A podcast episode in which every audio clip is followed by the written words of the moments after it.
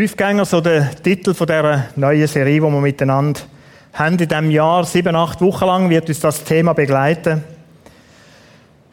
Ich habe das Bild mitgebracht, um was geht in dieser Serie. Wir haben es vorhin auf dem Tauchgang gesehen, noch ein animiert. Wir werden abtauchen unter die Oberfläche, ein bisschen von unserem sichtbaren Leben. Ein bisschen tiefer gehen da gibt es ja dann beim Tauchen so manches Schönes. Das haben wir jetzt auf dem Clip nicht so gesehen und auf dem Bild sehen wir es nicht so. gibt es manches Schönes. Aber es gibt auch manches so Geheimnisvolles, was es zu entdecken gibt. Das soll so sein. Es gibt in meinem Leben Situationen, wo ich manchmal so frage, warum reagiere ich eigentlich so, wie ich reagiere. Wo plötzlich etwas aufpoppt und ich verschrecke selber an meiner Reaktion und denke, komisch. Das habe ich doch gar nicht wollen. Es ist so, wie der Paulus schreibt im Römerbrief, das, was ich wette, das Gute, das tue ich nicht und das Schlechte, was ich nicht will, das tue ich. Warum ist es so? Wir werden in dieser Serie so die Motivation, die Antreiber kennenlernen, anschauen, die uns zu unserem äußeren Verhalten äh, anregen oder antreiben. Was haben Sie mit meiner Biografie zu tun, ist eine Frage im Gottesdienst.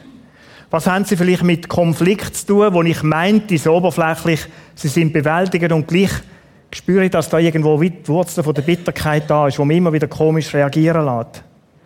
Was haben Sie mit Ängsten zu tun, die zu tiefst in meinem Leben vorhanden sind?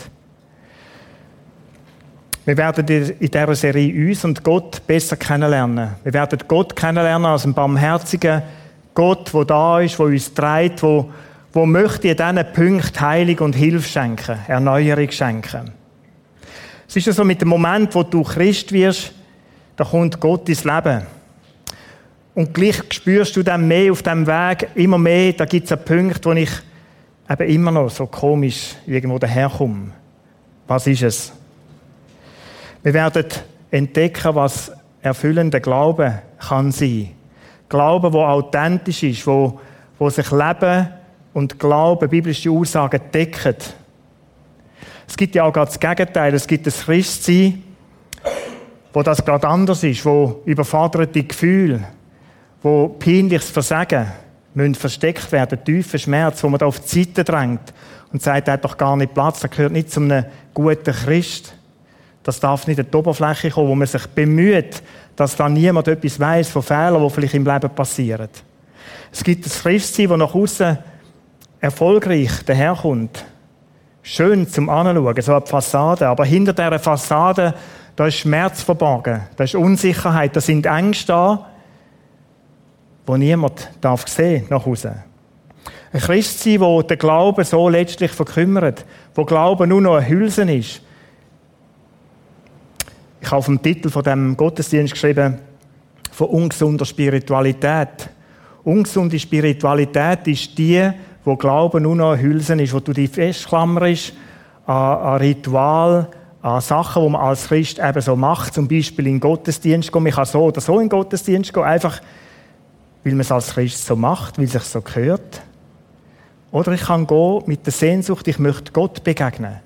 Ich möchte mit ihm durch ein Lied, durch eine Begegnung, durch einen Text in Kontakt kommen. Ich kann die Bibel lesen, einfach nur als Hülse, dass ich es wieder gemacht habe. Und wenn ich es dann nicht mache, dann habe ich den Eindruck, oh, jetzt ist Gott nicht bei mir und ach, dann fühlst du dich schon schlecht. Und dann nimmst du es für und denkst, jetzt ist Gott wieder zufrieden, jetzt ist er mit mir. Ungesunde Spiritualität. Ich möchte gesunde Spiritualität kennenlernen in dieser Serie auch.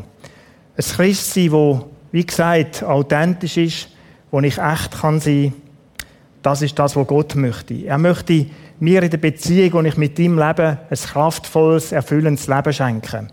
Das steht zum Neuen Testament. Und der Weg zu so einem Leben, der fängt mit der Selbstwahrnehmung an, mit Selbsterkenntnis. Jetzt ist das so eine Sache mit der Selbstwahrnehmung. Wir nehmen uns schon wahr, oder? Aber wir haben einen grossen Gegner von Selbstwahrnehmung und das ist unser Alltag. Der René Christen hat vor einer Woche im Gottesdienst ganz eindrücklich die Kiste da gehabt. Mögt ihr euch vielleicht erinnern, die, die da sind, mit diesen x Gegenständen, die uns beschäftigen, Tag ein, Tag aus. Das ist der Find von der Selbstwahrnehmung. Oder das geschäftige Leben von einem zum anderen, jetzt, da poppt schon etwas auf und ich kann mir selber einen Moment schnell verschrecken. Aber dann kommt schon das Nächste und das Nächste und ich habe atemlos keine Pause.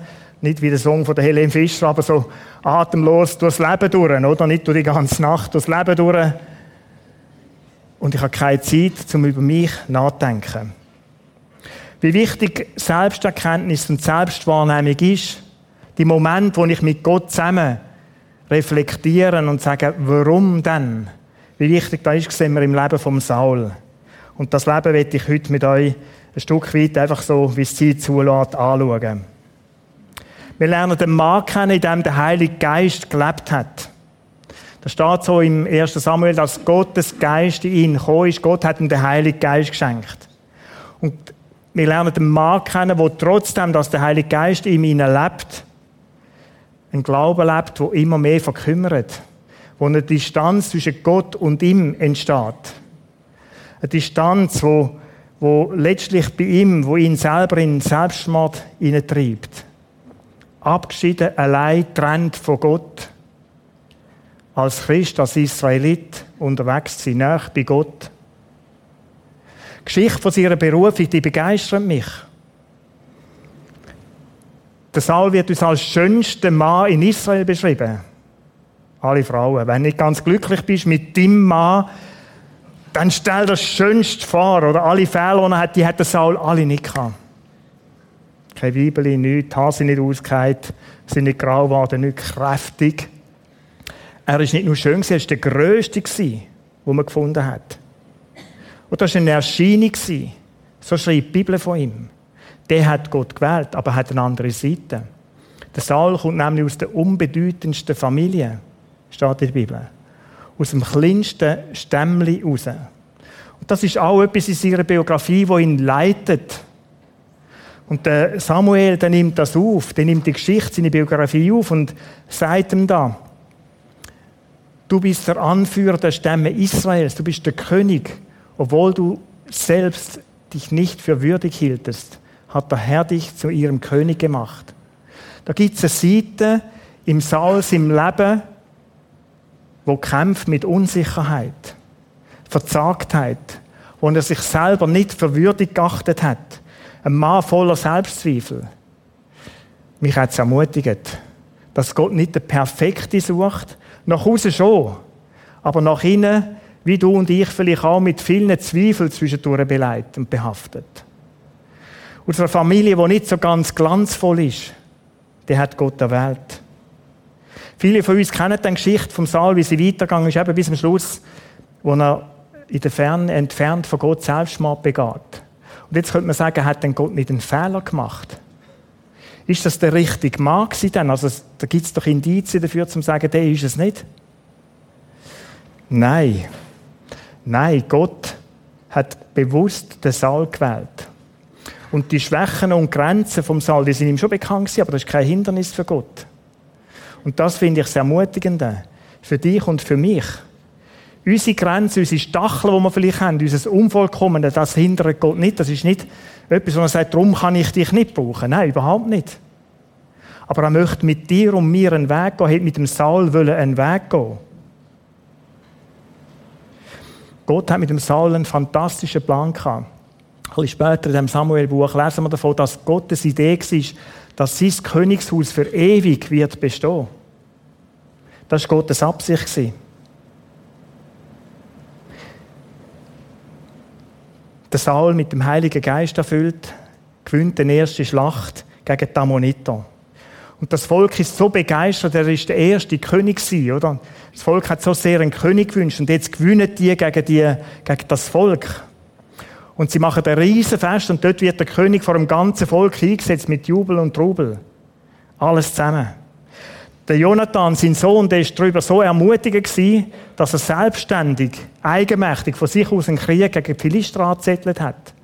Der gefunden, nutzen wir doch die Stunde von der, oder die Gunst von der Stunde und gehen wir gerade weiter. Jetzt hat er sich geirrt. Die Philister ist das riesigste, das grösste Volk um Israel herum. Die haben natürlich sich auch ein bisschen angefangen zu organisieren. Die haben schon vom ersten Krieg gehört. Und roten sich zusammen und greifen Israel an. Jetzt steht es in der Bibel, dass sich die Juden, die Israeliten nachher so äh, in Felsritzen innen versteckt haben, geflohen sind, die Höhlen sich verkrochen haben. Und was macht der Saul? Der Moment, zum der Glaubensheld zu sein jetzt, der ist jetzt gekommen. Jetzt kann er sein König sein, bestätigen und beweisen. Und es ist tatsächlich so, der Saul ist einer von denen, der nicht flüchtet, der nicht davor rennt. Er bleibt dort. Er wartet auf den Samuel. Er wartet, dass der Samuel, der Priester in dieser Zeit, kommt und das Opfer vor Gott bringt. Das ist hier so üblich und hat müssen sein. Dass Gott mit ihnen ist, das ist wie ein sichtbares Zeichen. Wir fangen nicht etwas an, bevor nicht Gott sein Segen dazu gibt. Jetzt ist das so dumm gewesen. Der Samuel ist am ersten Tag nicht gekommen, am zweiten nicht, am dritten, am vierten, am fünften, am sechsten, am siebten Tag. Der Samuel kommt einfach nicht. Und der Samuel fängt an grübeln, ist unsicher und sagt, was, was mache ich, was soll ich denn machen? Ich bin doch König, ich muss etwas tun. Alle haben den Saul angeschaut, seine Soldaten sind da gestanden. Was sollen wir denn machen? Der Saul lässt sich hinreißen nimmt das Heft selber in die Hand und opfert. Er schlachtet das Tier und bringt das Opfer dar. Und in dem Moment kommt der Samuel um die Decke. Und er sagt zum Saul, was hast du getan? Saul antwortet, als ich sah, dass das Volk mich verließ und sich zerstreute und dass du nicht kamst zur bestimmten Zeit und dass die Philister bei Michmas versammelt waren. Da sprach ich, nun werden die Philister zu mir nach Gilgal herabkommen. Und interessant, und ich habe den, das Angesicht des Herrn noch nicht erbeten. Da wagte ich's und brachte das Brandopfer dar. Samuel aber sprach zu Saul, du hast töricht gehandelt. Du hast das Gebot des Herrn deines Gottes, das er dir geboten hat, nicht gehalten. drei interessante Vers aus dem Leben, aus dieser Geschichte heraus. Und sie zeigen uns einiges über, über den Saul, über sein Innenleben, über das, was im Untergrund ist, über seinen Eisberg, das, was ihn steuert und anleitet. Das Erste, was sichtbar ist, der Saul hat nur eine oberflächliche Beziehung zu Gott. Oder statt zu Gott rennen in dieser Not, opfert er. Er weiß, aus Tradition, das muss sein.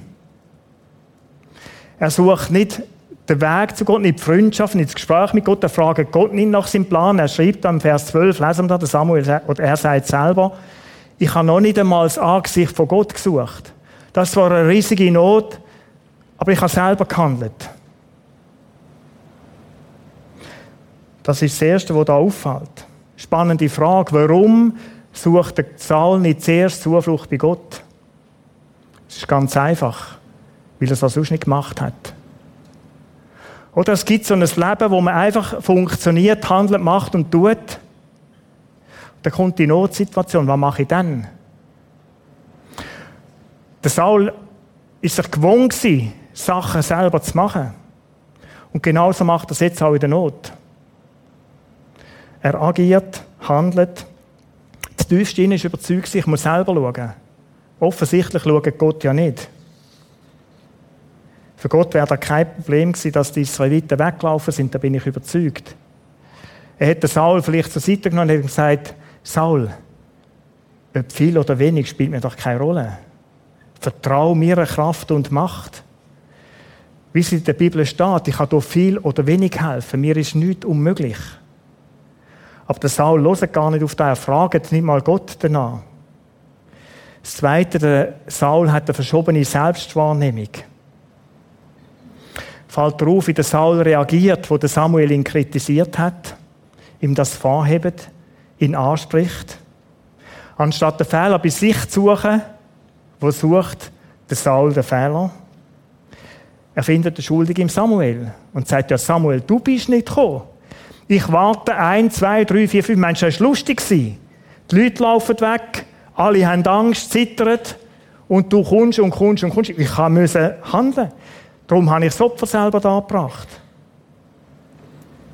Kommt dir das bekannt vor? So Suchen nach dem Schuldigen, von sich wegzuschauen, nicht bei sich anzuschauen, sondern wenn dir eine Person noch etwas sagt, dich auf etwas aufmerksam macht, was so aufpoppt, dass du sofort zehn schlaue Gründe hast, warum dass es so ist, aber nicht bereit bist, bei dir anzuschauen. Der Saul ist nicht bereit, bei sich anzuschauen, weil es ihn zu fest bedroht. Er müsste sich Zeit nehmen, etwas eingestehen, was er vielleicht gar nicht will. Etwas, wo aber sein Verhalten steuert. Unbemerkt sein Verhalten steuert, das er gar nicht wahrnimmt. Wenn er ehrlich zu sich selber war, dann hätte man zu sagen, Samuel, ich habe einen Fehler gemacht. Einen riesigen Fehler. Schau, ich habe Angst.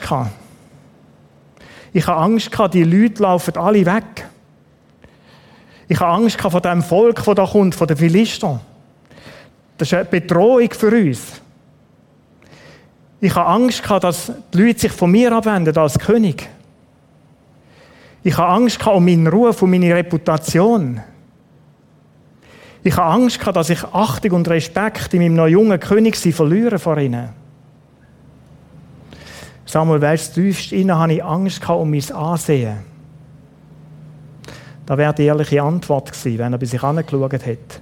Aber statt dem geht er darüber weg und sagt, Samuel, du kommst doch zu spät, darum habe ich müssen. Und so verpasst der Saul eine riesige Chance, sich selber wahrzunehmen. Was führt denn zu dem Ungehorsam gegen Gott? Was ist es denn? Der Saul und das dritte auffällt, er ist total von der Angst bestimmt. Das ist das, was ihn leitet und antreibt. Das ist das, was ihn eigenmächtig handeln lässt. Weil er nicht anschaut, stellt er sich die Frage nicht und entdeckt seinen Antreiber nicht. Ich glaube, dass das wahre Problem vom Saul war in seinem Leben. Mit dem Fehler, dass er das Opfer nicht gebracht hat, wäre Gott sicher zu Gang gekommen. Das ist kein Problem. Das sehen wir auch im Leben von dem König nachher, von David so. Der hat einen Haufen Fehler gemacht. Gott hat vergeben. Zwei Kapitel später sehen wir genau das gleiche Muster beim Saul nochmal. Im Kapitel 15. Gott schenkt dem Sieg um Sieg. Und dann kommt der Saul den Auftrag über die Amalekiter. Amalekiter zu bekämpfen und sie vom Erdboden verschwinden zu lassen. Den Bann an ihnen zu vollstrecken, steht in der Bibel. Warum da? Das ist eine Geschichte für sich. Die Ammoniter oder die Amalekiter, jetzt habe ich, jetzt habe ich durcheinander, sorry. äh, die Amalekiter, Entschuldigung, von Luther Amalek und was auch immer. Die Amalekiter ist das Volk, das sich Israel am Anfang in den Weg gestellt hat, wo sie aus Israel ausgezogen sind. Die haben sich Gottes Plan dort am Anfang widersetzt, dass das Volk Israel durch die Wüste laufen kann. Und jetzt gibt Gott ihm den Auftrag, rot das Volk aus. Und zwar allem. Du lässt niemanden mehr am Leben. Kein Menschen, kein Tier. Du nimmst auch keinen Besitz mit, kein Gold, keine schöne Kleider und nichts. Das ist der Auftrag von Gott. Was macht der Saul? Der König Agag, sein Amtskollege, der lässt er am Leben. Den nimmt er zwar gefangen, leitet ihn so in Fesseln und sagt, das ist ja auch so, geht ja auch, oder? Dann ist der auch mundtot, hat keine Macht, keinen Einfluss mehr. Sie lassen die schönsten und fettesten Schafe, Rinder, Kälber und Lämmer, so steht es in der Bibel, am Leben und nehmen es mit. Sie nehmen Kleider mit, schöne, wunderschöne Kleider. Sie nehmen Besitztümer mit. Von diesen Amalekiter. Oder Samuel, das gehört, ist am Boden zerstört. Steht in der Bibel, er hat die ganze Nacht durch brüllt und zu Gott gefleht und gesagt, Gott, das ist doch nicht möglich. Mit dem Saul, wo ich doch vorher geredet habe, wo Lektion 1 hatte, jetzt macht er schon wieder so einen Blödsinn. Gott, warum? Gott verändere sein Herz, greif du ein.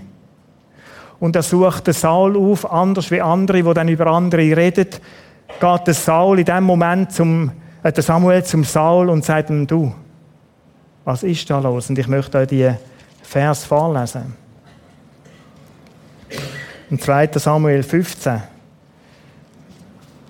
ab dem Vers 13.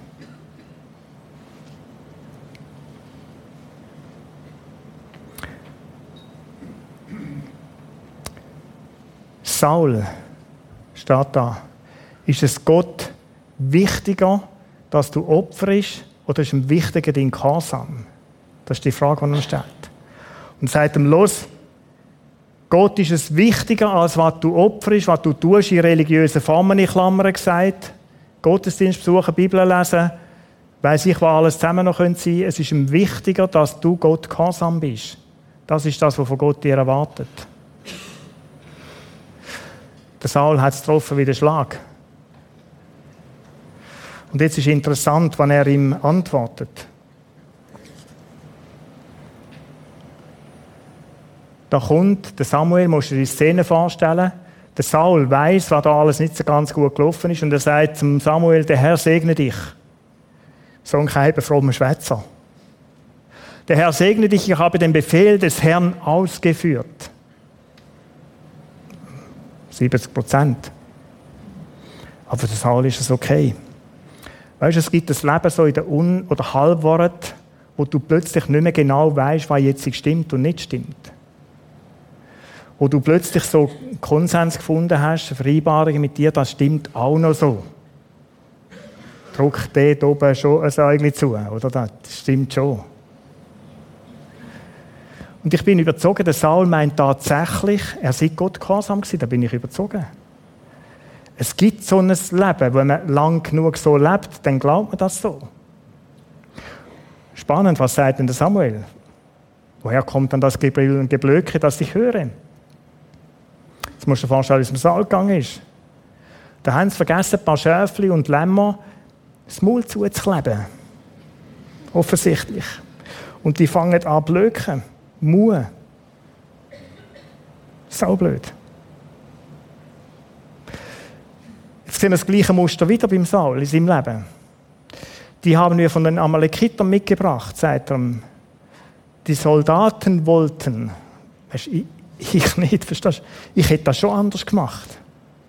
Aber die Soldaten wollten die besten Rinder, Schafe und Ziegen nicht einfach niedermetzeln. Das ist doch verständlich. Ist doch verständlich. Und was hätte ich denn da sollen sagen? Das ist ein guter Plan und jetzt wird es noch besser. Sie haben die Tiere verschont, um sie dem Herrn, verstehst du? Fromm noch. Fromm. Sie haben sie mitgebracht, um dem Herrn, deinem Gott, als Opfer darzubringen. Kennst du, wo plötzlich Lüge, Waren, die nicht waren, verkleidet und es kommt dann so fromm daher und du denkst, das ist nichts Falsches, was kann denn falsch sein? Die haben sich ein geschicktes Blende gemacht.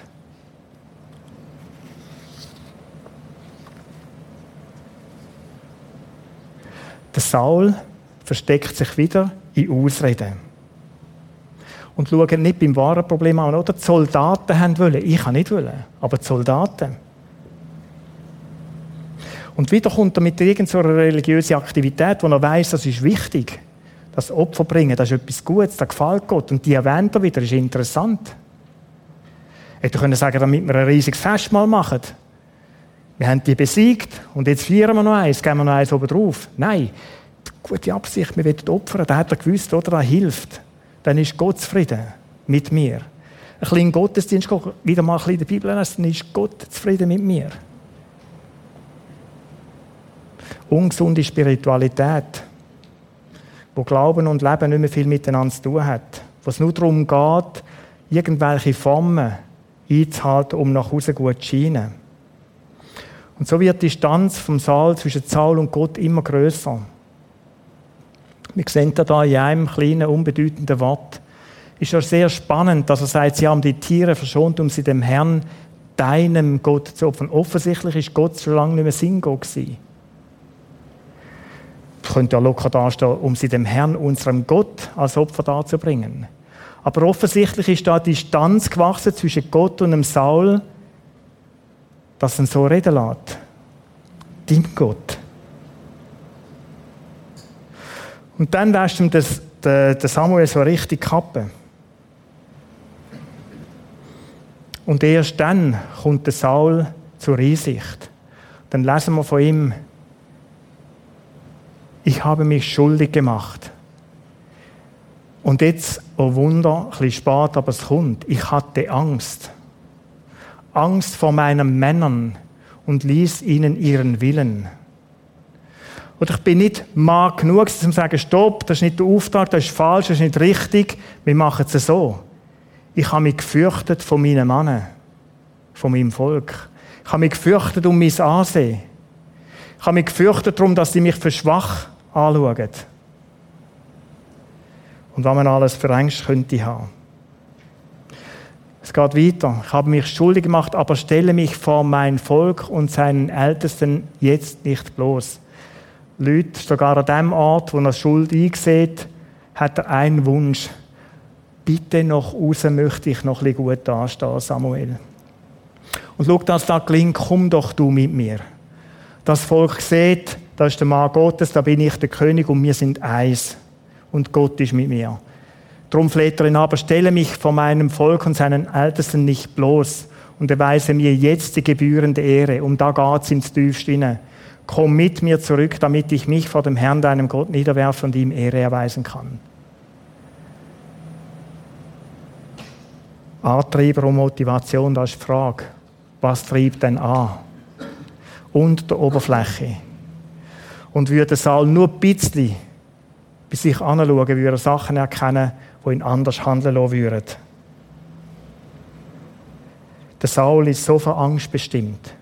Und Saul, die Angst, die, die steuert sein ganzes Leben. Nur merkt das nicht.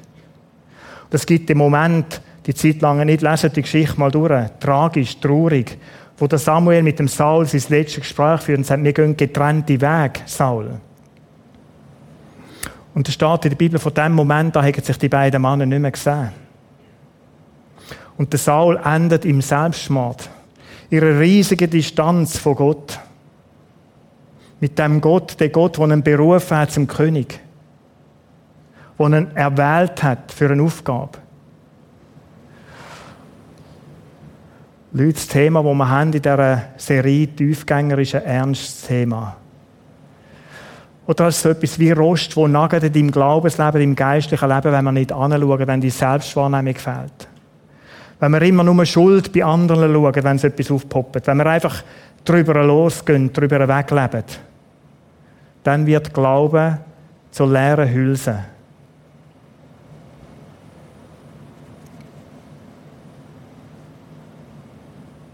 Saul sein Leben bleibt von Angst bestimmt, bis zu seinem schrecklichen Ende. Wenn wir uns das Leben von David anschauen, dann verläuft es total anders. Der David, der Reto Pelli, wird am nächsten Sonntag eine Passage aus seinem Leben anschauen mit euch. Der David völlig anders. Auch er hat viel grobe Fehler gemacht. Da ist ein Ehebruch dabei. Da schickt er die, eine Person in den Krieg mit der Absicht, dass sie dann fällt. Also ist eigentlich Anstifter, dass jemand ermordet wird dazu. Und viele andere Sachen. Und wir lesen in der Bibel vom, vom, vom David. Aber der David, anders als der Saul, flieht mit dem immer wieder zu Gott. Die ganzen Psalmen sind voll von dem, von seinen Gebeten und er mit Gott ringt um die Sachen, die ihn antreiben, die ihm das Leben schwer machen.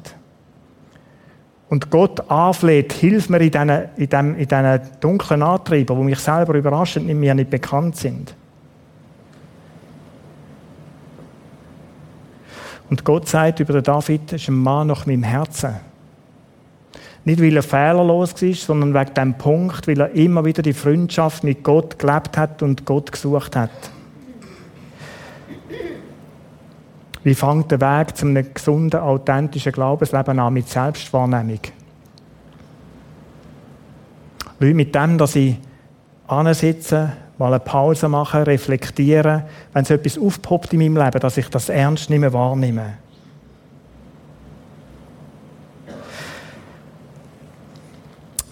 In dem Moment lerne ich auch Gott kennen. Besser kennen als Gott, der barmherzig ist, wie es in der Bibel steht. Der behutsam mit mir umgeht.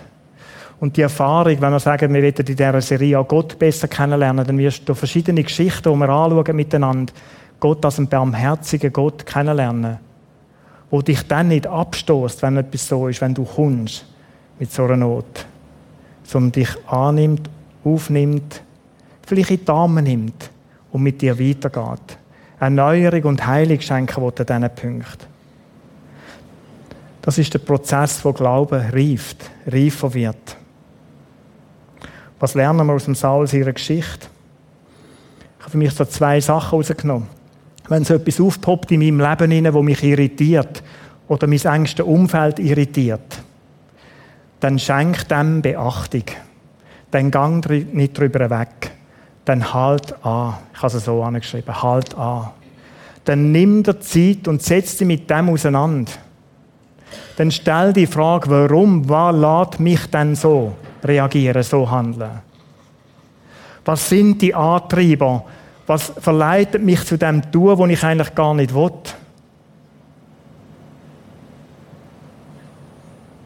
Das Zweite, wenn du merkst, dass dein Glaube vielleicht nur noch so ein Hülsen ist.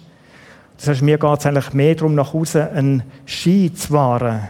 Und innerlich bin ich eigentlich bankrott. Da ist keine Beziehung zu Gott, kein freundschaftliches Miteinander, keine Vertrautheit, keine Nähe. Gott ist mir fremd geworden. Da möchte ich dir auch sagen, halt an. Halt an und kehr um zu dem Gott. Kehr um zu Jesus Christus und fleh ihn an. Ich habe vor ein paar Jahren, vor acht, neun Jahren, also eine Zeit gehabt. Ich da als Pastor angestellt, wo ich den Eindruck hatte, wie Gott verloren im Luther arbeiten, tun und machen, es hat gemotoren und geruscht. Und ich habe eine Zeit gebraucht von der Ruhe, von der Stille, von all Erholung. Sage, ich möchte neu Gott suchen. Halt an, gang nicht drüber weg. Es könnte ein tragisches Ende haben, wenn du drüber weggehst. Für dich und vielleicht auch für dein Umfeld. Ich möchte dich einladen, die nächsten Wochen dich aktiv öffnen, zu öffnen für Gott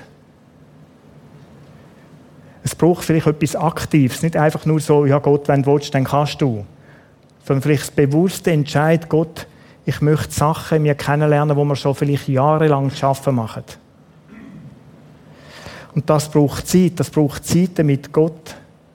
Und ich lade dich ein, vielleicht in den nächsten Wochen einmal zu überlegen, wo könntest denn du dein Leben entschleunigen?